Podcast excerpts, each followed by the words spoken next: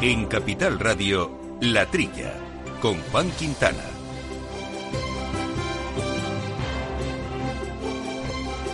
Muy buenos días, gente del campo. Buenos días, amigos del campo y de sus gentes. Bienvenidos a este espacio radiofónico que compartimos con todos ustedes y que dedicamos fundamentalmente a nuestra agricultura, a nuestra ganadería, a nuestro sector agroalimentario y que hacemos todas las semanas aquí con un completo equipo, empezando por Néstor Betancor, que está armando los controles técnicos, por Lucía Martín, que nos da soporte en la parte informativa, y compañeros y contertulios habituales, Jaime Costa. Buenos días, Jaime. Buenos días, Juan. Y ya hemos reencontrado a nuestros contertulios eh, perdidos, a Viviana Fernández de Mesa. ¿Qué tal, Viviana? Hola, buenos días. Y bienvenida aquí otra temporadita. Y Jesús Moreno, ¿cómo andas, Jesús? Bueno, pues nada, a la vuelta de unas largas vacaciones. Saludo a todos los oyentes y he venido para San Miguel, como los pastores, a hacer un nuevo contrato de, trabajo. Ahí está, que me da pedazo de vacaciones que os habéis tomado. ¿eh? Eso es que os, tratamos muy mal y necesitáis descansar o que os pagamos eh, demasiado y tenéis pasta de sobra para iros por ahí de viaje.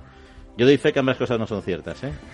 Pero bueno, antes de que lo digas tú, que te vea que ibas a soltarla, digo, ahí está. Pero bueno, suerte que podéis disfrutar de estas vacaciones. Nosotros vamos siempre con el tiempo apretado también en la radio, así que vamos a meternos en harina porque hay varios temas que tratar. Vamos a hablar de un muy interesante libro escrito por el doctor eh, Cubero, con el que vamos a hablar, con José Ignacio Cubero, una eminencia en el campo de la genética y de la mejora vegetal, y es un libro que se titula algo tan llamativo como Agricultura para los que no saben eh, de agricultura. Bueno, pues con él charlaremos de este tema y también con don José Luis Benítez, Benítez que es el director de la Federación Española ah, del Vino, con quien profundizaremos en esta norma que ha traído sus más y sus menos de plantaciones en viñedo, recientemente publicada eh, y que tiene el objeto de dotar de más estabilidad al sector y que afectará a denominaciones de origen supraautonómicas como Jumilla, Roja y Cava y que ha levantado eh, ciertas eh, críticas. Bueno, veremos qué hay detrás de todo ello y nos vamos a acercar al mundo del conejo porque Mariluz Santos es la gerente de la interprofesional cunícola de Intercun, que ha participado en varios encuentros sobre producción y sanidad animal, inciden en la comunicación de sus nuevos formatos. Bueno, ¿qué está pasando con el conejo? ¿Cómo va su consumo? ¿De qué nuevos formatos hablando, hablamos? Pues de esos y muchos temas eh, eh, charlaremos eh, con ella. Por supuesto, vamos a seguir con nuestro concurso de refranes vitivinícolas. Mm, semana muy poquitos acertantes. Vamos a tener que dar una prórroga a los oyentes, pero bueno, lo comentaremos eh, después. Y bueno, iremos ya desbrozando otros temas eh, de actualidad, pero antes sí quería destacar eh, que bueno, que en los últimos meses la Autoridad Europea de Seguridad Alimentaria ha estado muy activa en temas relacionados con los fitosanitarios. Recientemente publicó un estudio sobre presencia de estos en fin, ya saben, fitosanitarios, herbicidas, insecticidas, fungicidas y otros, pues sobre su presencia en frutas y hortalizas y concluyó que el 96% tiene restos fitosanitarios. Bueno, es una cifra que no debe asustar, ni siquiera debe preocupar, aunque algunas organizaciones lo hayan utilizado de forma algo alarmista. La realidad es que son residuos que se encuentran dentro de los márgenes de seguridad comercial que se establecen, ya saben, con los llamados LMR, los límites máximos de residuos, y que a su vez hay que entender que son mucho más restrictivos que los propios límites a partir de los cuales podrían suponer un problema para la salud humana. Bueno, ya saben que los fitosanitarios, hablamos mucho de ellos, no son otra cosa que medicinas para las plantas y es necesaria su aplicación si queremos tenerlas sanas y que por tanto puedan crecer en abundancia y con calidad. Son imprescindibles para poder producir más en menos espacio, lo que mejora como ya decíamos precisamente la semana pasada, que aquí Jaime nos comentaba, ratios medioambientales como es eh, el impacto ambiental por kilo de alimento. ¿no? Bueno, ¿qué hace la EFSA, esta Autoridad Europea Alimentaria? Garantiza que no hay riesgo por la ingesta colateral de estos ínfimos eh, residuos de productos de síntesis en las proporciones que se encuentran en los alimentos, eh, de la misma manera que tampoco habría, tampoco la hay si consumimos agua de grifo o porque esté clorada, ¿no? Pero bueno, sí que se ha detectado que en un 4% los alimentos, de los alimentos estudiados se superaban los LMRs en algunas de las sustancias analizadas. Ya decimos, no supone un riesgo preocupante para la, salud humana, pero sí sería importante, bueno, pues ir reduciendo como siempre estos eh, porcentajes ya de por sí pequeños. La cuestión es que a pesar de existir estrictas normas para la aplicación de estas medicinas, en cuanto a su formación, equipos, dosis, eh, no es una ciencia exacta y su uso depende de personas que pueden cometer errores intencionados o generalmente accidentales.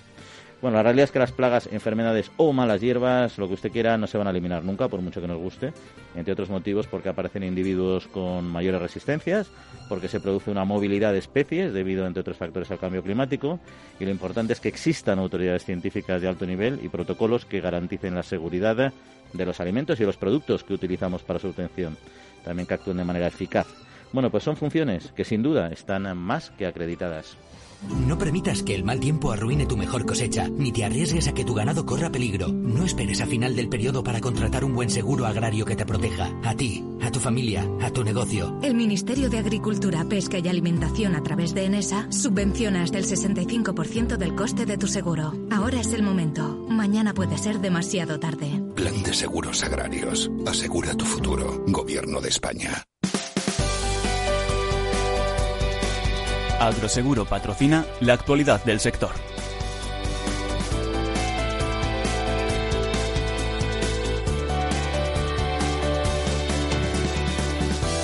Bueno, pues aquí estamos desde los estudios del estudio Naturgy de Capital en Radio hablando de campo. Ya saben que nuestro correo electrónico es la trilla arroba capitalradio.es y que también nos pueden seguir en Twitter a través de arroba nuestra cuenta arroba la trilla debates. Y con eso vamos a arrancar nuestro primer boletín de noticias con Lucía Martín y dice así, los agricultores, la primera dice así, españoles, reciben más de 5.000 millones eh, de la PAC. Lucía, muy buenos días. Buenos días. El último informe mensual del Fondo Español de Garantía Agraria muestra que los pagos acumulados de las ayudas procedentes de la política agraria común suman casi 5.300 millones de euros desde octubre de 2018 hasta agosto de 2019. También destacan las ayudas destinadas al régimen de pago básico que rondan los 2.700 millones de euros y el pago por prácticas beneficiosas para el clima y el medio ambiente cifrado en torno a 1.400 millones de euros. Los pagos procedentes del Fondo Europeo Agrícola de Desarrollo Rural, realizados eh, para este mismo periodo y destinados a los programas de desarrollo rural, ascienden a casi 1.600 millones de euros. Asaja Andalucía condena la venta de cítricos eh, inmaduros.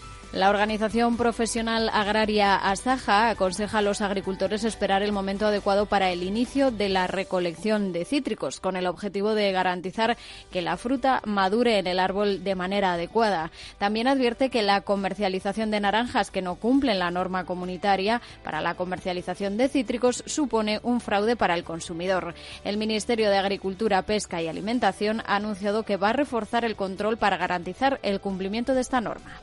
Y los remolacheros de Miranda del Ebro presentan una contrapropuesta de contratación han ofrecido a Azucarera Ibérica una contraoferta de precios para las próximas campañas 2020-2021 eh, y 2021-2022, mostrando así su desacuerdo con los modelos de contratación de la industria.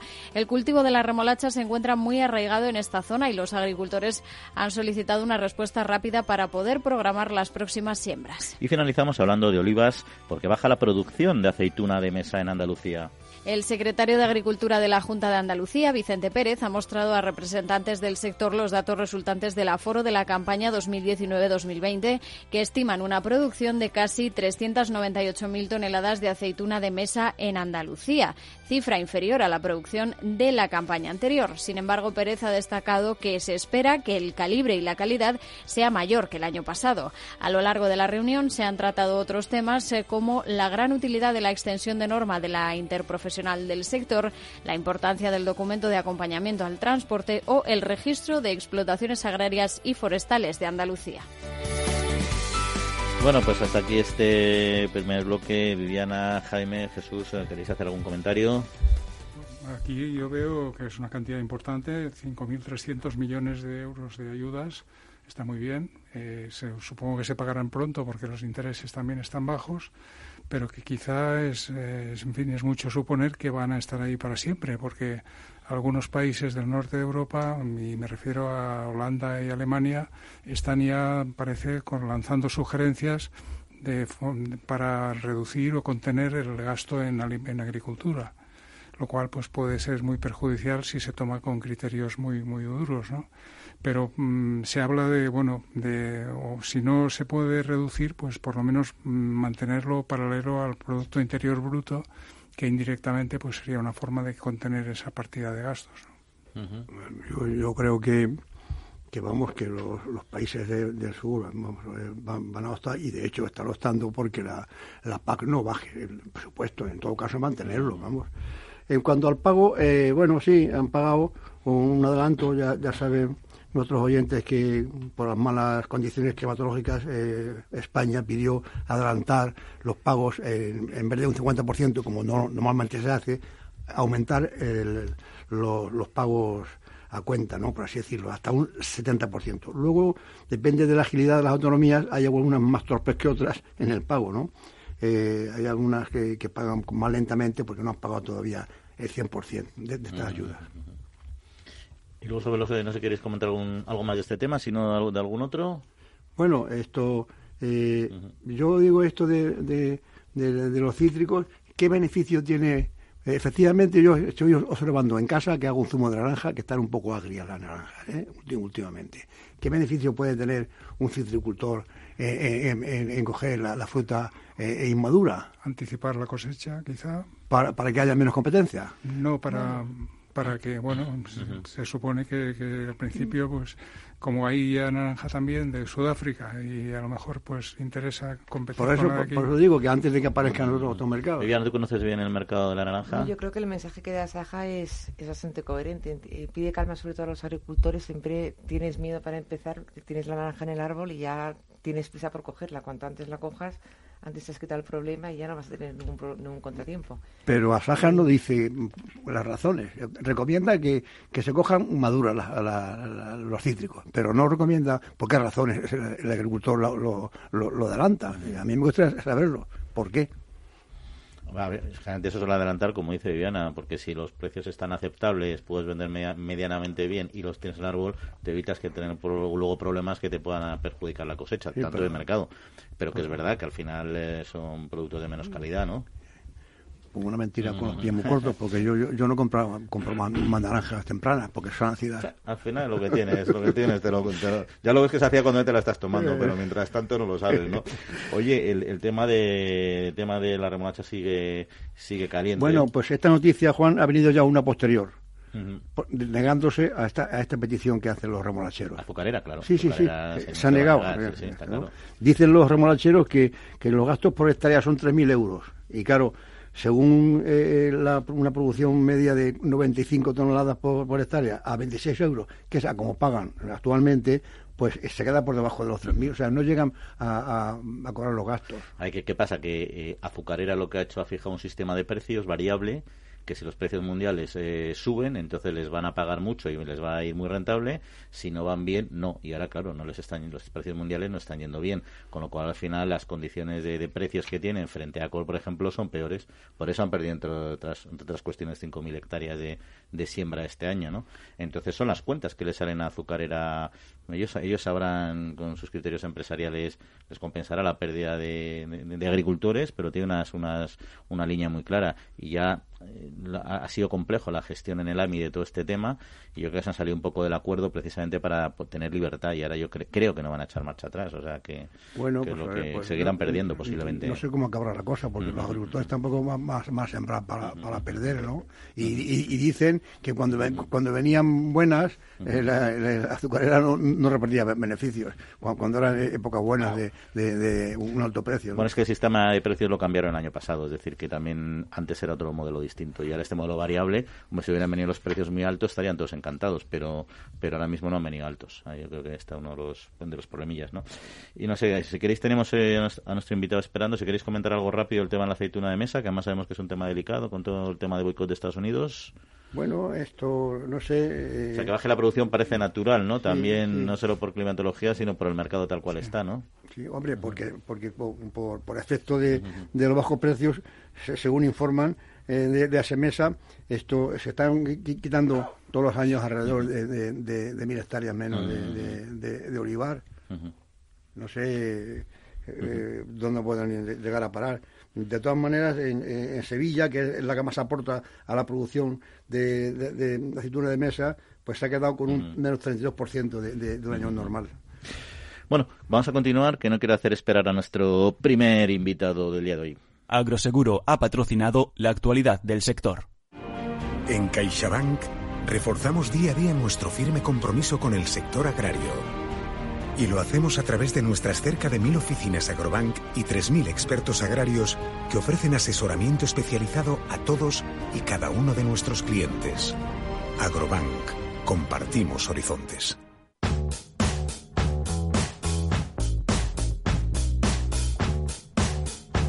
Bueno, pues lo decíamos al principio del programa, con ocasión de la Feria de San Miguel, se entregó en Lleida el premio al libro agrario del año al profesor don José Ignacio Cubero por su obra Agricultura para los que no saben de agricultura, distribuido por Mundi Prensa. Profesor Cubero, académico de la Universidad de Córdoba y reconocida autoridad en la evolución de la agricultura y la mejora genética. Muchos libros son publicados, 35 tesis doctorales, 430 publicaciones, nada mal pero bueno, una época de fake news, eh, medias verdades y opiniones eh, sin más respaldo que a veces que las palabras de Internet, pues eso es muy oportuna, una publicación como esta que analice la creciente complejidad de la, de la agricultura. Ahí se pueden eh, encontrar respuestas a muchas preguntas, pero vamos a aprovechar y en vez de leerlo, que lo leeremos también, como todos ustedes deben de hacer, vamos a preguntárselas directamente al profesor Cubero. Profesor, muy buenos días. Pues muy buenos días. Bueno, en primer lugar... Que sean, buenos, para todos, que sean buenos para todos, sobre todo en el campo. Seguro que sí. y enhorabuena, en primer lugar, por esta nueva, pues, esta nueva publicación. Pues muchas gracias. Bueno, nosotros, eh, los que estamos aquí, decimos que sabemos de agricultura, pero realmente no sabemos nada, ¿no? Como, como, corresponde. aquí me acompaña Jaime Costa, quien usted conoce muy bien. Enhorabuena, José Ignacio. Y Jesús Moreno. Muy buenas, Jaime, muy buenas.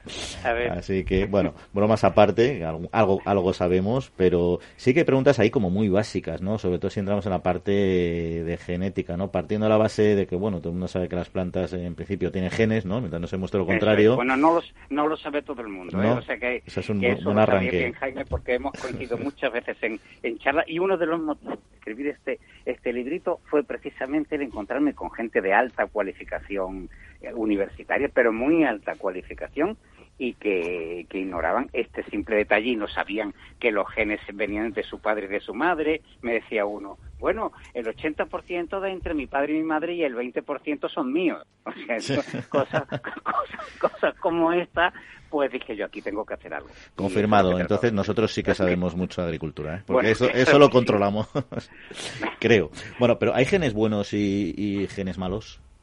Bueno, los genes son, los pobres son totalmente neutros. Ellos hacen, una función y entonces se, hacen sus proteínas y sus controlan las reacciones fisiológicas. Y yo no he dicho nunca que los genes sean buenos y malos. Lo que pasa es que, que al, al individuo que los lleva, el hecho de que funcione un gen de determinada manera le puede causar conflictos y en otros no. La selección natural los ha tratado de eliminar.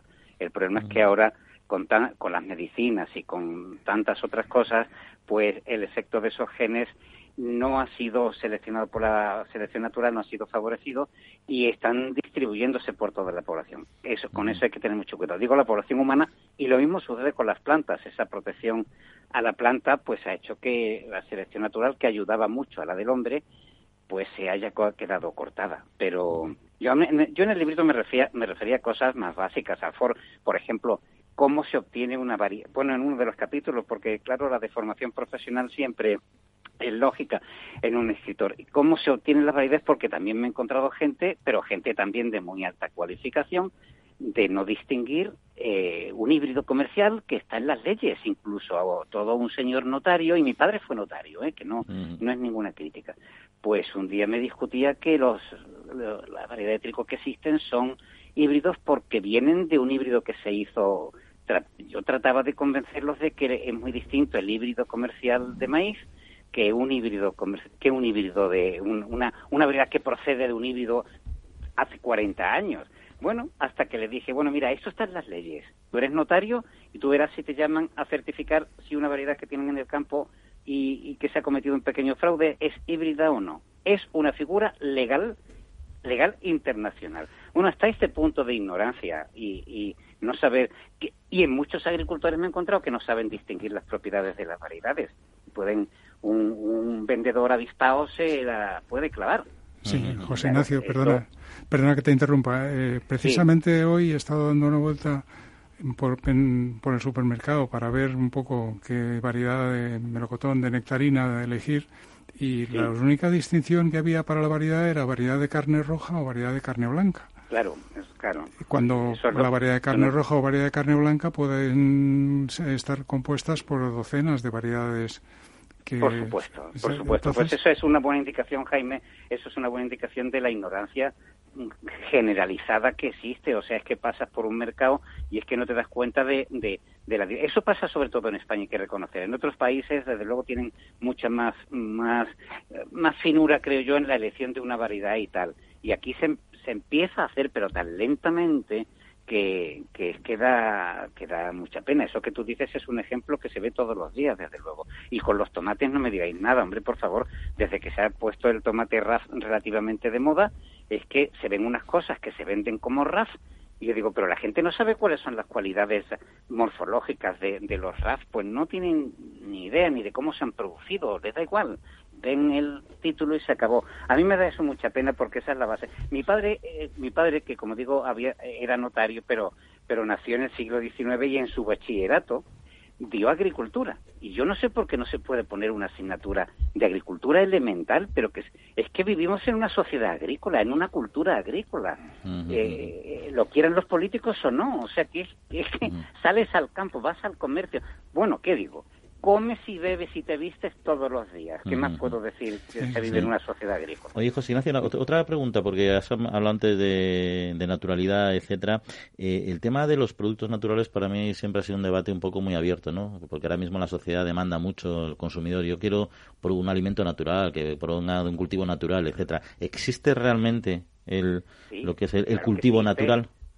Claro que existe. Bueno, el cultivo natural, yo cuando discutía esto en clase con los alumnos, sí les decía, bueno, si alguien quiere comer un producto natural, pues nada, salís ahora al jardín y coméis la hierba que hay en el jardín, porque eso porque encima cuando ya les echas aceite y vinagre las das para hacer una ensalada, la desnaturalizas. No, no pero, comemos productos. Pero, no, pero no la hierba también proviene de muchas mejoras genéticas. Ese, Hombre, esa pero que- vamos, la hierba digamos que nace en el campo, eso sería lo natural. Ah, vale, supuesto, vale. Creí que hablaba del césped del cosa- jardín. Claro, cualquier cosa que te comes, pues eso está súper, súper seleccionado, o por lo menos, en el caso más extremo, medianamente seleccionado, vamos, y, y, y eso no, con, con, con esas cuestiones de, el yogur, cuando oigo hablar, el yogur natural, el yogur, un, yogur, un producto natural, el yogur, en las escuelas, a una niña de vecina nuestra, eh, dime un producto natural, el yogur, por favor, el yogur hay que coger, hay que ordeñar la vaca, que la vaca en la naturaleza no se ordeña. Hay que hervir la leche, hay que inocularla y hay que mm, meterla entre pieles, incluso entre los nómadas para que esté a cuarenta y tantos grados. Eso es natural, me queráis decir, pero si no- natural, gracias a Dios lo que comemos lleva 10.000 años de, de cocina y, y- y tenemos, por eso tenemos un paladar mucho mejor y, un, y una alimentación mucho mejor. Lo natural es venenoso, además también se lo he dicho yo siempre a mis alumnos. Las plantas no corren, para defenderse tienen que producir venenillos, espinas, pelitos o venenillos. Mm, sustancias que cuando las pruebas si son amargas te está diciendo, tío, que como sigas comiéndome te mato. ¿eh? Y Pues- esas son las plantas naturales. Pues el libro va a ser muy oportuno porque todavía se cuestiona a veces en algunos campos la utilidad de, de- de- de regar los cultivos o incluso de fertilizarlos. Cuando yo creo, siempre pensé que estaba estas cosas más que superadas, ¿no? Pero que todavía en- se discuten sus, utilidades e incluso también pues pensando en, la- en la- en luchar contra el cambio climático. Bueno, pero el cambio climático, hace poco me lo preguntaron, en, no me acuerdo si fue en otra charla de por aquí, y, y les decía, pero si es que, verás tú, el cambio, ¿cuántas, cuántas veces cuántas veces hemos tenido cambio climático? No ya, va- vamos a restringirnos a estos 10.000 años de agricultura. ¿Cuántos cambios climáticos ha habido? Mira, Jaime, pero si es que se coge, tú sabes que me gusta la historia, entonces hasta me eh, estoy, vamos, debería haber presentado ya la tesis en, en historia, porque la tengo hasta, eh, tengo los cursos hechos y todos los cursos estos aprobados, pero en fin. Para los día día- académicos eso no debería ser ni necesario, ¿no? pero no, no obstante me gusta. Bueno, indagué muchas cosas y leí muchas cosas y mira, simplemente sin salir de los siglos XVII y XVIII ha habido, en y sin salir de Castilla, ha habido inundaciones, ha habido sequías pavorosas, cambios climáticos que han ocurrido en nuestro país y aquí estamos, no hay que temerle. La agricultura ha salido adelante y saldrá adelante, ha salido adelante ante todas las crisis todas las crisis ambientales y crisis económicas que ha habido en el mundo y ha salido adelante. Y en esta también saldremos adelante. Hay variedades para todos los gustos. Es cuestión de, de, que los expertos digan, vamos a ver, para más sequía, pues esta variedad de trigo. Para más, mm, más humedad, pues están estas. Como tú sabes mejor que yo, tenemos en España variedades de cebada y de trigo ya obtenidas por Sánchez Monje y tal, o no obtenidas por él, pero propagadas la Albacete en cebada, la Aragón 03 en trigo, que se daban en los monegros. No estoy diciendo que es la selva tropical, es precisamente el, el desierto puro y duro. Y, y, y bien, y, tú sabes que yo participo mucho con el ICARDA y trabajando en, en, Siria y en países del Mediterráneo, de regiones duras, climáticamente duras, muy duras, pues resulta que tienen variedades locales que son muy buenas variedades locales. Hay solución, lo que sucede es que hay que ponerse las pilas, Jaime y, y Juan, hay que ponerse las pilas. Y es que no se está poniendo las pilas ninguno de nuestros dirigentes, aquí y en ninguna parte del mundo. Pues ahí está, ahí está el libro no que se le... les cae de la boca, perdona que te interrumpa, no se les cae de la boca la sostenibilidad de la agricultura, etcétera, etcétera. ¿Ha, hecho alguno de estos algo por la sostenibilidad? Bueno, perdón que te he interrumpido. No, no, no, no, iba simplemente a recordar ya a nuestros políticos que este es el libro entonces que tienen que leer, Agricultura para los que no saben de agricultura del profesor Cubero, que además distribuye eh, Mundi Prensa. Nosotros lo leeremos, por supuesto. Eh, profesor, pues muchas gracias por atendernos. Pues gracias a vosotros por el interés, hombre, y adelante. Y hasta otra ocasión. Muchas gracias. Un, placer. Amaneces antes que el sol y conviertes la vida en nueva vida. Y alimentas el futuro de los tuyos. Te proteges de enfermedades. No te rindes ante las adversidades. Y cada día empiezas de nuevo. Eres de una naturaleza especial. Por eso hay un seguro especial para ti. Agroseguro, más que un seguro. El Foro Interalimentario trabaja por conseguir los mejores productos con la máxima calidad a los mejores precios, velando por garantizar la seguridad de la cadena alimentaria sostenible desde su origen hasta que los productos llegan al consumidor. Para ello cuenta con el compromiso de las empresas que lo integran, que apuestan por la seguridad, la calidad, la investigación, la innovación y la justa retribución de todos los agentes de la cadena.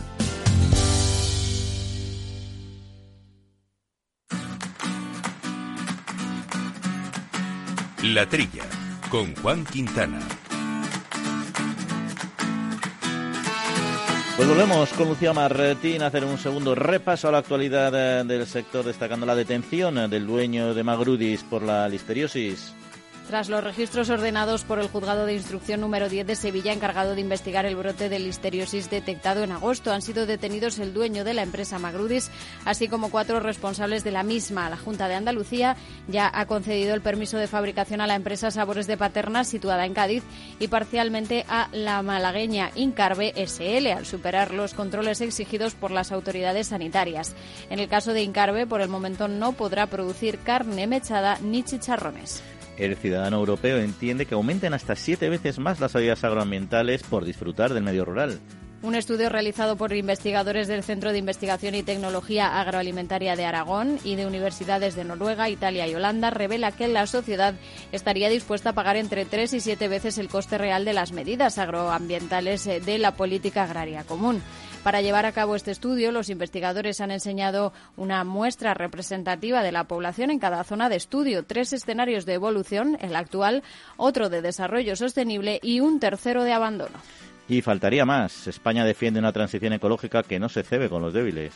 En la cumbre de acción climática de la Organización de Naciones Unidas, el presidente en funciones, Pedro Sánchez, ha señalado en su discurso que España defiende una transición ecológica que no se cebe con los débiles. Ha resaltado también la existencia de una emergencia climática sin precedentes, así como la necesidad de actuar ahora y enfrentarse a ella de una manera justa y sin dejar atrás a nadie. Sánchez también anunció que España aportará 150 millones de euros en los próximos cuatro años al Fondo Verde para el Clima de Naciones Unidas y otros dos millones de euros al Fondo de Adaptación en el marco de la Convención del Clima.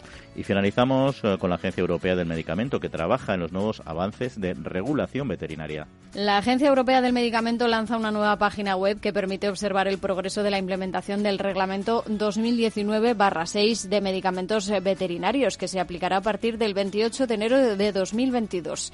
En él se contemplan medidas encaminadas a aumentar la disponibilidad de medicamentos, mejorar la acción contra la resistencia antimicrobiana, fomentar la innovación y el desarrollo, así como una red reducción de la carga administrativa. En esta web se puede encontrar información de interés en temas relacionados con las recomendaciones científicas y técnicas de la Agencia Europea del Medicamento a la Comisión Europea.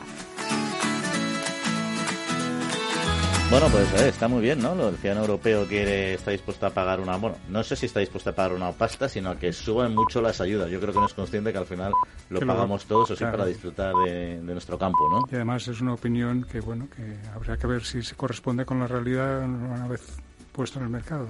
Sí, son estudios que habría que ver cómo hacen aquí en, el, en, los estudios de, de la, esta, pero poner la cocina de, otros estudios, porque de 3 a 7 hay mucha diferencia, casi el doble, ¿no? Que, de, que no les importa pagar entre 3 y 7 siete veces, más. ¿Eh? O sea, son siete veces más, es una cantidad muy importante. Con lo cual, bueno, y además que el agricultor no se va a sacar la cartera para pagar, ¿no? no el, agricultor, se digo, el ciudadano, ¿no? Eso, eso cree, eso cree. Es que, bueno, realmente sí, el, el, el, muestreo que se ha hecho, ese estudio, se ha cogido a personas que viven en zonas de montaña en unas partes de la Unión Europea. Es, gente que vive en el medio rural, mucho más cercano y que en el fondo le viene mucho más, mucho más directo. Entonces puede ser mucho más proclive a, a las ayudas. No creo yo que si se hiciese con un muestreo más amplio, pues igual. Totalmente de acuerdo. El público que objetivo que se ha utilizado es muy es muy es muy parcial en ese sentido, ¿no? Hombre, quieren la gente que medidas que, que contra la prevención de, de, incendios y forestales, calidad del agua y o sea, a un tío le preguntas el agua del monte, porque sí, agua clara, lo que dice Viviana, son medidas muy eh, muy de aficionados al, monte, ¿no? Como a lo mejor preguntan en la ciudad y dicen otra cosa. Bueno, qué opináis de nuestro presidente defendiendo la transición ecológica, etcétera? Yo, yo, yo, yo, yo, yo no sé lo que quiere decir el presidente con que España, que la transición ecológica que no se cebe con los débiles. Eh, ¿Entiendes tú ese mensaje? Yo no lo entiendo, pero lo que sí entiendo que la cantidad de 150 millones de euros parece muy pequeña para, influir, para influir en cualquier tipo de transición, ¿no? Y sí, además cuando dice que no se cede con los débiles, dice que esto lo paguemos a través de los impuestos o que lo paguen a través de los impuestos los ricos. Al final es el mensaje. los bancos. Es, una, es un eufemismo de decir, eh, hagamos, hagamos que todos estos costes medioambientales que nos vienen impuestos y que hay que desarrollar los paguen los bancos, los ricos, las empresas, en fin, un poco ese, ese mensaje, ¿no? Y, pero bueno, es un mensaje político al uso, ¿no? Sí, sí, totalmente. Cada uno tendrá que pagar, como siempre, en función de, de, su, lo, lo que tiene, de lo que le toque, etcétera, sí, sí, con anuncios como los, como los del gobierno que van en contra de los coches de diésel, está atacando a los débiles, que son los que usan las furgonetas de reparto y toda la gente más débil que, se, gana la vida con, un, con un, coche diésel. O sea que el mensaje va en contra de los diésel, ellos mismos en contra de los débiles, pienso yo.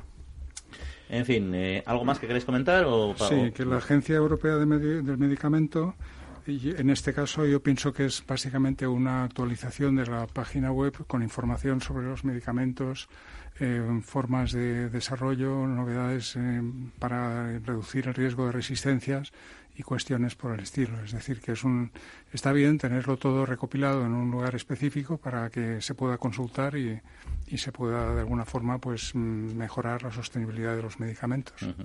Bueno, pues no sé si vosotros habéis podido consultar o no, pero el hecho es que el Gobierno ha modificado la norma de plantaciones de viñedo con el objetivo de dotar de más estabilidad al sector. Afectará en principio a denominaciones de origen supraautonómicas como Jumilla, Rioja o Cava y ya ha habido voces que se han alzado en contra, en particular los bodegueros de Cava, por ejemplo, de Extremadura y otras comunidades autónomas eh, no catalanas, ¿no? Bueno, pues sobre este tema queríamos hablar y sobre otros con don José Luis Benítez, que es director de la Federación Española del Vino. Don José Luis, muy buenos días. Hola, muy buenos días. ¿Qué tal estáis? Pues aquí hablando ahora muy bien, hablando cosas que nos gustan y buscando que nos ilumine sobre este tema, ¿no? Porque ¿qué, no, qué, novedades propone así a grandes rasgos esta, esta norma? Bueno, realmente, aparte de haber introducido una modificación que entendemos muy positiva, como no puede ser de otra manera desde el punto de vista de las bodegas, porque en los repartos actuales era prácticamente imposible que una bodega sociedad jurídica accediera al reparto por los criterios de de elegibilidad y luego de prioridad. Ahora por lo menos se admite que también no solo personas físicas sino personas jurídicas, lo cual también vale para agricultores que tengan personas jurídicas, no solo bodegas. Eh, creemos que eso ha sido importante y es algo que veníamos reclamando desde que empezó el sistema y por fin se ha introducido. Pero al margen de eso, y quizá lo que ha levantado esa pequeña polémica ha sido el tema de las eh, denominaciones de origen supraautonómicas, que hasta ahora era el Ministerio el que decidía a recomendación de. Y lo que hace el nuevo Real Decreto es decir que la decisión de las denominaciones de origen, eh, de alguna manera, es vinculante, vamos a decir, para el Ministerio, ¿no? Eh, bueno, nosotros siempre hemos defendido, en cuanto a las nuevas plantaciones, que había que respetar las demandas. Y en el caso concreto las zonas eh, están reguladas una denominación de origen, pues ahí eh, evidentemente son las demandas de los operadores de la zona, bodegueros y viticultores que se juntan en, en un consejo regulador que se elige de una manera determinada por criterios eh, de representatividad eh, y proporcionalidad y por lo tanto entendemos que es lo correcto que se respete la decisión que en el ámbito del Consejo Regulador se tome porque claro los consejos reguladores aparte de eh, regular la calidad y controlar la calidad y la trazabilidad de los productos no que llevan el sello de esta denominación pues también está bien que aprovechen su existencia para intentar, eh, bueno, pues en la medida de lo posible ajustar las producciones a las necesidades del mercado. Y por tanto, ¿quién mejor va a saber las necesidades que los operadores de la zona? Mm, sí, eso es muy cierto, también es cierto que le queda luego la duda también a los pequeños bodegueros de estas comunidades autónomas que no están, que están muy alejadas de, de, Claro, bueno, es que el caso de Cava es un caso muy especial, que además es el que levanta la polémica, porque esto ni en Rioja ni en Jumilla genera ningún problema, sino al contrario. Claro, Cava es una denominación de origen, podemos decir, la única que hay en nuestro país y quizá en Europa, más de producto exclusivamente y de método de elaboración que de región, ¿no? Aunque inicialmente eh, hace muchísimos años, pues mm, bueno, no, ya ya ya había cava, por ejemplo, en Rioja y en otras zonas, ¿no? Entonces realmente eh, se refería más al producto que a la que, a la propia zona. Entonces, claro, eso es lo que ahora genera esa esa polémica, ese ese ese problema que es cierto que pueden considerarse no representados los productores de cava de otras zonas y pensar que la decisión que toma el Consejo Regulador pues no les va a favorecer. Pero bueno, nosotros ahí defendemos la bueno, la posibilidad de, agruparse en asociaciones, de crear otras asociaciones y entrar en el procedimiento electoral para representar los intereses. Al final, los intereses de uno solo se pueden defender participando en los sitios y defendiéndolos y convenciendo a los demás que piensan de otra manera en el seno de, del, del sitio donde se toma la decisión. Y eso es algo que he defendido siempre. En Rioja, por ejemplo, cuando me ha tocado trabajar allí, pues a veces alguna asociación pequeña se quejaba, es que mi voto no cuenta. Es lo contrario, porque a veces su voto era fundamental para tomar la decisión, ¿no? Entonces, bueno, eh, lo que no cuenta es de luego si no te involucras y no estás. Eh, la dificultad, pues yo creo que Cava debería, de alguna manera, revisar el sistema de representatividad, quizá, si es que es un problema, y, decidirlo de manera que todos los operadores se sientan representados. Y a partir de ahí, en función de cómo se tomen las decisiones, pues ya dependerá de, de las mayorías, como es lógico. Pero yo creo que no queda que no queda otra. Eh, nos acompaña Jesús Moreno, que quería plantear también alguna cuestión. Hola, buenos días, Luis. Buenos días, Jesús. vamos a ver esto. esta norma de que en las eh, de origen mm, eh, de más de una autonomía es antigua, que el Ministerio era la, que ponía paz por, en posibles diferencias entre una autonomía y otra, porque no hay que olvidar que, que, que esos son casos como por ejemplo en Rioja, que una mínima parte está fuera está fuera de Rioja. Y, y, no digamos. realmente solo una bodega. Y no digamos en Jomilla, que, que Jomilla eh, tiene en la mancha, nada, cuatro, cuatro cepas, por, así decirlo. Pero en esto, esto en, estas cuestiones de, de plantación no debe de haber ninguna diferenciación entre entre zonas que, comparten más de una autonomía que, las que están solo en una autonomía. Ahí, no, no, no, las normas deben ser iguales para todo el mundo, pienso yo, ¿no?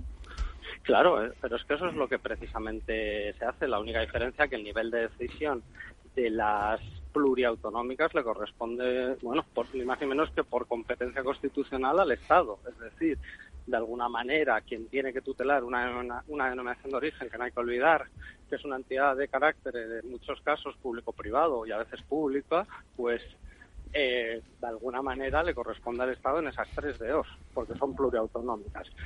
Mm, yo creo que el Estado no está haciendo ningún tipo de dejación de esa tutela. Lo único que está diciendo es, yo voy a respetar la decisión que tomes, lo cual, o sea, mm, y no me pidas a mí que la tome por ti.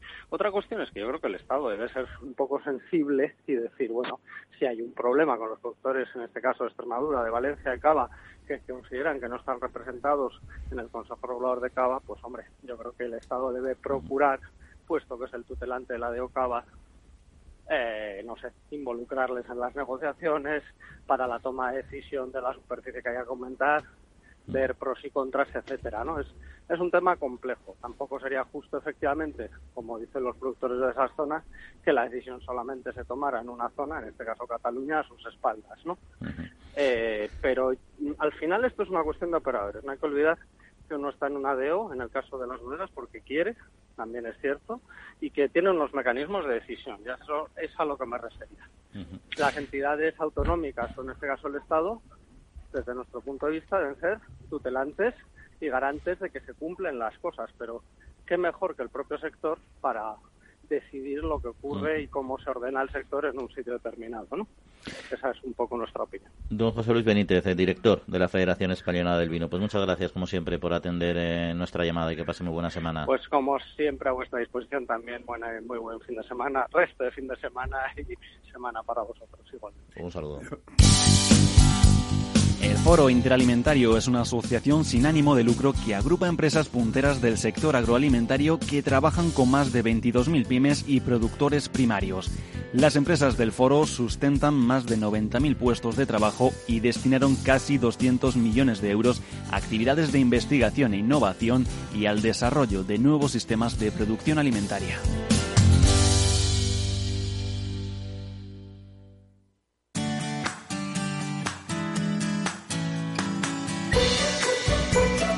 Pues eh, recordamos otras noticias con Lucio Martín en formato más breve y arrancamos con el cambio de paradigma en la sociedad en que el consumidor exige el cumplimiento de nuevos valores en materia de bienestar animal y las industrias cárnicas y ganaderas dan la respuesta. Pues esta fue la principal conclusión de la jornada organizada en Meat Attraction en la que participaron Felipe Medina de Asedas y Víctor Juste del Foro Interalimentario, entre otros. Varias comunidades han estado en alerta por chubascos y tormentas localmente fuertes acompañadas de pedrisco. Es el caso de la comunidad autónoma de Aragón. Estas precipitaciones han causado daños cuya indemnización se estima en 8 millones de euros. La superficie afectada puede superar las 2.500 hectáreas aseguradas eh, de cultivos, de las cuales más eh, de 500 corresponden a explotaciones de fruta. Y Provacuno asiste por cuarto año consecutivo a la Feria de Productos Cárnicos CIMIE, que se ha celebrado del 26 al 28 de septiembre en la ciudad china de Chengdu se ha convertido en un evento de referencia para el sector cárnico chino y en una cita obligada para el sector español, que busca así conseguir la ansiada apertura del mercado para la carne de vacuno de España. Monterosa Collection de semillas eh, Fito presenta en el stand de Fito Future de Fruit Attraction su escaparate de tomates de alta calidad, añadiendo tres tomates de colores, sabores y texturas distintas, con los que comparte su misma voluptuosidad. Son el amarillo, el rosa, el naranja y el chocolate y la consejera de Agricultura de Andalucía, Carmen Crespo, ha mantenido una reunión con el presidente de la Asociación Empresarial para la Protección de las Plantas de AEPLA, don Manuel Melgarejo, quien le ha entregado un ejemplar del estudio El futuro del sector agrícola español, promovido por dicha entidad. Crespo ha subrayado el firme compromiso del gobierno andaluz por reforzar la innovación y sostenibilidad de su sector agrario. La Federación Europea de Fabricantes de Alimentos Compuestos, FEFAC, ha desarrollado una guía de recomendaciones para el desarrollo de un plan de bioseguridad para los fabricantes de piensos. FEFAC considera que debido al potencial impacto devastador de la peste porcina africana, los fabricantes de piensos no pueden permitirse ninguna deficiencia en lo que respecta a bioseguridad. Bueno, pues eh, por aquí algunos eh, temillas. Sigue siendo China siempre un objeto de deseo de nuestros sectores, ¿no? Y van ahí año tras año intentando conquistar este mercado que, se resiste, ¿no? Pues, a mí me gustaría saber un poco más de, del asunto cárnico en China. Ya sabemos que el, tema de, porcino pues eh, tiene una gran producción, ahora desgraciadamente para ellos eh, con, bajo la peste porcina y para nuestro sector pues, ha sido positiva. ¿no? Pero de, vacuno no, no, no sé yo mucho de si China mm, eh, toma mucho vacuno, produce mucho vacuno, de que han ido allí los de pro vacuno, tendrán un, tendrán un, estudio previo del mercado, ¿no? O piensan o piensan que pueden exportar allí. Bueno, China lo que está intentando al final eh, es eh, lleva años intentando, diversificar mucho sus producciones, su dieta alimentaria, el vacuno de leche, por ejemplo, les es esencial, el de carne cada vez cada vez más intentan ser autosostenibles en producción, pero evidentemente no es no es nada sencillo, ¿no? Entonces no tiene la cultura como el porcino, por ejemplo, pero vamos, hay chinos para parar un tren que comen de, todo, la verdad. Es una, es una cultura gastronómica yo creo que, muy variada, ¿no? A, mí me gustaría hablar con, con los de Provacuno que, que, nos dijeran cómo les ha ido y qué piensan de aquello. Pues dicho y hecho, Jesús, vamos a pegarles un telefonazo y que nos cuenten qué tal les ha ido en China y un poco cómo va ese mercado que nos, que nos interesa. Tomamos nota de tu sugerencia, por cierto. Hablando de temas cárnicos, no tuvimos oportunidad de hablar a fondo de Meat Attraction. Hoy vamos a hablar también un poco con Intercun también de su experiencia, ¿no? Pero hubo productos, productos interesantes, ¿no? De eh, variedades, eh, barritas energéticas, pero ya en vez de la típica base de cereales, pues meten ya productos vinculados al cerdo, a la carne, a vegetal, a otro tipo de vegetales, ¿no? Otro tipo de productos nuevos con la moda así, que al final no tienen nada, no tienen nitritos, conservantes, no tienen azúcares añadidos, no tienen gluten, no tienen lactosa, supongo que estarán buenos al menos, ¿no? Pero vamos, que está habido una, una línea ahí de nuevos productos más allá de lo que son las carnes sin, sin carne, por así decirlo, las hamburguesas, que hemos hablado mucho de ellas, y son no hamburguesas las que son vegetales, pero hay una línea aquí de productos dietéticos incluso curiosa. Y puede ir a una feria de carne, carne de verdad, que es de, vacuno, de porcino, de conejo y de, oveja y de conejo. Puede ir eh, un, producto a exhibirse que no, que no es carne, como que es una, carne falsa. Vamos, es que yo, yo, yo creo que no lo puede dejar eh, que se allí. O sea, poder, poder puede, pero yo creo que es el debate de siempre de llamar a las cosas por su nombre, igual que a la leche soja no le puedo llamar leche, igual que... Pues que haga una feria de, de nuevos productos, productos nuevos y, no con lo de la carne, vamos, pienso yo. En fin, bueno, de todos modos vamos a seguir hablando de carne porque Intercum participó precisamente en varios encuentros sobre producción y sanidad animal, incidiendo en la comunicación de sus nuevos formatos para consumidores de hoy y en la internacionalización del sector. Y nos acompaña Mariluz de Santos, que es eh, gerente de la interprofesional cunícola de Intercum. Mariluz, muy buenos días.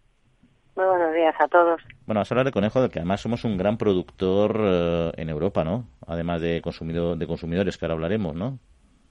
Sí, somos prácticamente los principales productores junto con Francia dentro de la Unión Europea de carne de conejo, efectivamente.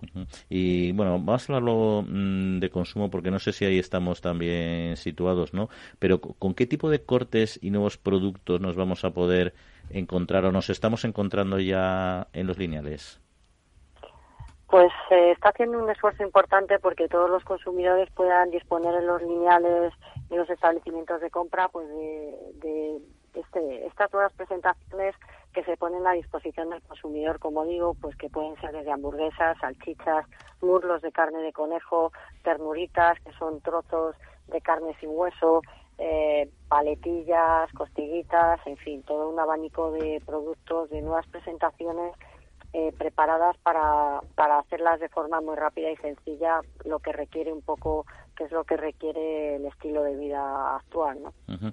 El sector ahora es que lleva tiempo haciendo un gran esfuerzo, rompiéndose la cabeza, buscando asesoramiento para precisamente conseguir que el consumidor eh, consuma más de una carne que por sus cualidades nutricionales es, es, de, es de muy alta calidad, ¿no? Pero al final el consumidor es como reacio, ¿no? O sea, salieron los datos del panel de consumo del hogar y todavía decía que el año pasado, bueno, entre mayo y mayo de 2018-2019 había bajado por, por debajo del 10% el consumo en volumen, ¿no? ¿Qué es lo que está pasando con nuestros consumidores que no terminan de, engancharte todo, engancharse todo lo que quisiéramos a este producto? Pues nosotros pensamos desde Intercun eh, y un poco fruto de los estudios que hemos realizado que la carne de conejo es un tanto desconocida, por un lado en los públicos jóvenes, para la gente joven, y luego tiene una asociación también a una forma de preparación un tanto antigua, obsoleta y muy ligada a una comida un poco más pesada, de guisos, de no comida un poco más antigua entre comillas o formas más tradicionales de hacer que por supuesto están muy ricas y son muy bien valoradas por otro público pero a la gente joven le queda un poco distante. Entonces el esfuerzo que está haciendo Intercum va un poco en la línea de comunicar comunicar al consumidor porque como efectivamente nos comentas a pesar de ser una carne muy sana muy magra carne blanca y con un perfil nutricional muy muy adecuado para para cuidarse pues es, es, eso es bastante desconocido por parte del consumidor que al final pues dice, ah, es que no sé cómo prepararlo, es que no sé cómo hacerlo, es que no lo quiero hacer guisado y desconoce un poco estas otras formas de, de preparación y presentaciones muy sencillas que se pueden hacer vuelta y vuelta a la plancha, pues igual que uno hace una pechuga de cualquier otra especie de carne. Y luego mm, hemos hablado aquí muchas veces en el programa eh, de este tema, ¿no? Entre nosotros, ¿no? Y igual que pasa en otros sectores, pues siempre eh, hay una figura que es que es un gran prescriptor, ¿no? De, cualquier producto, de cualquier carne en este caso, que son los los carniceros, ¿no? Porque son claves los que tienen muchas veces la relación directa con el consumidor en muchos lugares, ¿no? Eh, ¿qué, qué ¿Cómo ven los carniceros estos nuevos formatos, estos nuevos cortes? ¿Cómo, cómo se ayudan de alguna manera, si así lo hacen, para, para extender el consumo del conejo? Sin duda la carne de conejo eh, es muy vendida precisamente en el comercio detallista, ¿no? Como bien dices, en los carniceros. Prácticamente, en nuestro caso, eh, la mitad se vende en gran distribución, pero el otro 50% es vendido por el comercio minorista, por el detallista, ¿no? Entonces, digamos que efectivamente en nuestro caso el carnicero recomienda en gran medida a sus clientes la carne de conejo y demás. En cuanto al despiece, es más difícil que lo realice eh, él mismo, porque efectivamente es una canal pequeña y al final tienes una relación, ¿no?, entre un escandallo a la hora de realizar los costes y el despiece. Sin embargo, también es cierto que eh, los propios carniceros pueden comprar a, los establecimientos de transformación ya esas piezas eh, pues eh, totalmente preparadas, ¿no? Con lo cual, realmente nuestro asesoramiento está haciendo un poco en ese sentido, pero claro, no cabe duda, como dices, que efectivamente son unos grandes prescriptores y así lo hacen, ¿no? Para los consumidores de la carne de conejo. Marilu de Santos, gerente de Intercum, pues muchas gracias por acercarnos nuevamente a los micrófonos este excelente producto y que tengan mucho éxito con estas nuevas líneas que están sacando al mercado. Un saludo. Muchas gracias, buenos días. Agricultor, ganadero, frente a los riesgos climatológicos de inundaciones, tormentas, sequías, heladas, incendios o enfermedades en el ganado, nada mejor que un buen seguro que te proteja a tu familia, a tu negocio. El Ministerio de Agricultura, Pesca y Alimentación a través de ENESA subvenciona hasta el 65% del coste de tu seguro. Ahora es el momento. Mañana puede ser demasiado tarde. Plan de Seguros Agrarios. Asegura tu futuro. Gobierno de España. La Trilla. Con Juan Quintana. Capital Radio.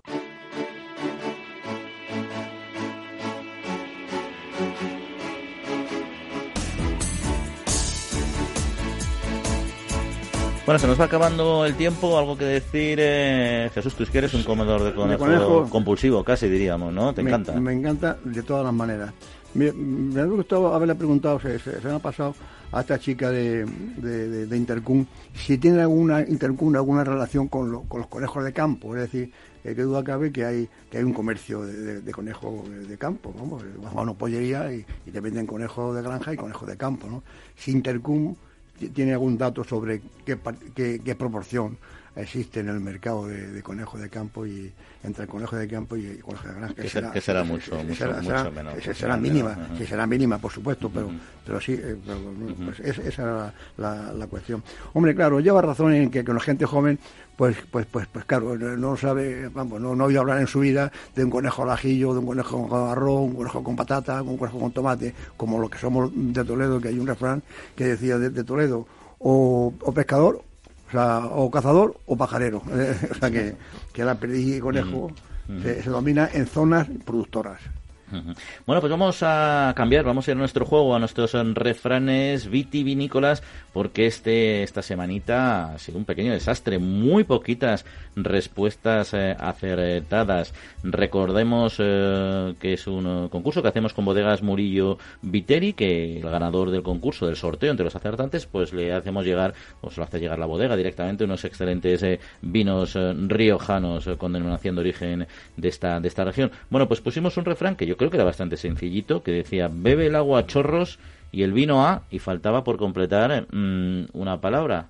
Bueno, pues solo ha habido dos acertantes y sabemos que tenemos más de dos oyentes, ¿eh? Tenemos unos cuantos miles en bastantes miles en FM y, bastantes miles. No, no, no, porque vamos a darles una segunda Ah, oportunidad. Yo creo que les pillamos poco motivados, pero ahora les vamos a motivar y les recordamos que nos tienen que mandar la respuesta o bien a nuestro correo electrónico, la trilla arroba capitalradio.es o mucho más cómodo, incluso para nosotros, directamente un mensaje a nuestra cuenta de Twitter, arriba, la arriba, arroba, digo arriba, arroba la trilla debate, repito, la trilla arroba capitalradio.es o arroba la trilla de debate. Si vamos a dar una una pista, no sé, bebe el agua chorros y el vino a, pues el agua se lo puedes beber a lo, Así, a, a lo bestia eh, y mira, el vino, mira, pues de mira, manera Mira, mira, mira, Juan, así se las ponían a no de pista, a- ¿no? a- De una a- manera mucho no, no, más, no, no. más delicada, No, en fin, yo creo que esta facilita. Bueno, todos modos a Jesús y a Francisco que han acertado, no se preocupen, que la semana que viene con el resto de los acertantes, siempre decimos que te caerá un mínimo de cinco, pues le daremos eh, dos papelitos en el sorteo para que, mm, en fin, para premiar que la han acertado esta misma semana. Pues ya saben, ahí nos lo mandan a la trilla arroba capital radio o Twitter arroba la trilla debates para participar en el sorteo de unos vinos de las bodegas Murillo Viteri, que ya saben su página web, si quieren saber más de ellos, www.bodegasmurilloviteri.com.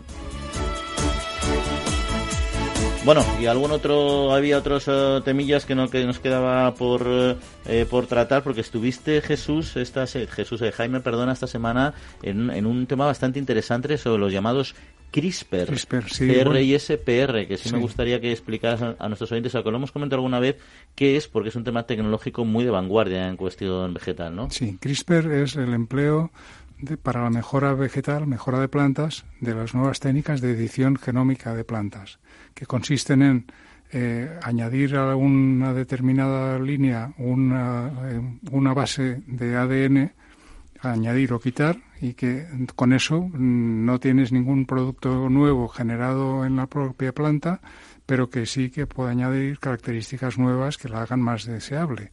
Entonces, esta semana, con ocasión de la Semana de la- Europea de la Biotecnología, eh, se organizó un encuentro organizado por Fundación Antama en el cual pues se debatía sobre esta tecnología que desde el punto de vista de mm, confianza en digamos en lo que sirve para hacer ha sido muy positiva. Todo el mundo lo ve que va a ser una explosión de nuevos productos pero sin embargo desde el punto de vista regulatorio hay comités empeñados en regularla como las plantas transgénicas modificando genes Pero yo por lo que tú dices entiendo que es tocar un gen o dos o los que sean, ponerme, pero sin incorporar ningún gen de otra, de otra Efectivamente, especie. no se trata de incorporar genes completos, que son, digamos, trozos de cadena de ADN que pueden tener 2.000 o 3.000 o 4.000 eh, en unidades de bases que determinan los genes, sino que simplemente, pues como si fuera una pequeña mutación espontánea de las que se ocurre, ocurre- ocurren todos los días con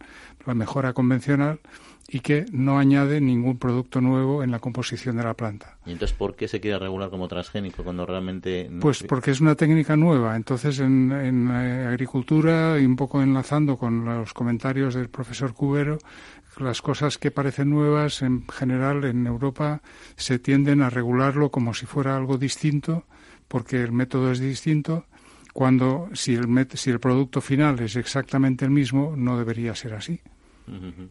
Y quizá haya un exceso de, de, de- miedo a los, a los ecologistas. Claro, y digamos que los políticos no quieren tener mm, ningún roce con los que, Eh, claro, que se discuten claro. estas tecnologías y bueno, pues los científicos, en este caso representados por el profesor Luis Montoliu, que participó en esta reunión, pues ellos lo ven como posibilidades eh, muy amplias de mejora, no solamente para plantas, sino también para medicina, para salud humana y para otras cuestiones de medio ambiente. De todos modos, yo estoy con, eh, con Jesús. en Europa hay un miedo, hay, hay un movimiento ecologista que es objetivo, que es real y que se fija verdaderamente en los aspectos medioambientales de las tecnologías. Y hay otro movimiento bastante potente que lo que lucha es contra eh, la, la gran industria como controladora de la tecnología en la que se pueda basar parte de la alimentación. Entonces, por principio, no- si esta tecnología no se planteara su explotación vía empresarial, que es absurdo, porque al final la hay que, si queremos que sea viable, tiene que tiene que ser útil para la sociedad y para las personas, pero también hay que hacerla rentable. Entonces, esa es una lucha que va más allá, es más ideológica que medioambiental. Y eso al final la política en Europa le frena, le frena mucho. Con lo cual, yo lo veo complicadillo, ¿eh? complicadillo que, que avance porque las últimas decisiones que se han tomado no van precisamente a favor de liberalizar esta tecnología de cara a futuro. y nuestra experiencia es que el lobby que se haya podido hacer en transgénicos falló y aquí ya veremos en qué, en qué queda, ¿no? Es que con estos movimientos que están saliendo en Europa de, ecologismo, verdes y demás, y eso de que anti los cambios climáticos y tal, vamos a volver a, vestir con un taparrabo. Vamos para atrás, ¿no? pues no sé, no sé, esperemos. Bueno, en veranito lo aguantaremos, pero vamos, empieza el invierno. Así que el, algodón transgénico nos tiene que seguir vistiendo durante muchísimos años, que, llevamos ya muchos años utilizándolo. Bueno, se nos va acabando el tiempo. Agradecemos a Néstor Betancor el mando de los controles técnicos eh, y Jaime, Jesús, Viviana, que paséis muy buena semanita. Igualmente. Y nos vemos en siete días. Recordar a nuestra cuenta, arroba la trilla debates en Twitter y nuestro correo electrónico, la trilla, arroba capitalradio.es. Que pasen muy buena semana. Y felicidad a los, a los Migueles, San Miguel. A los, Migueles, con este veranito de San Miguel que está cumpliendo, como siempre, del membrillo, verano del membrillo. Ahí está, pues felicidades también a los membrillos. Que pasen muy buena semanita. Hasta ahora.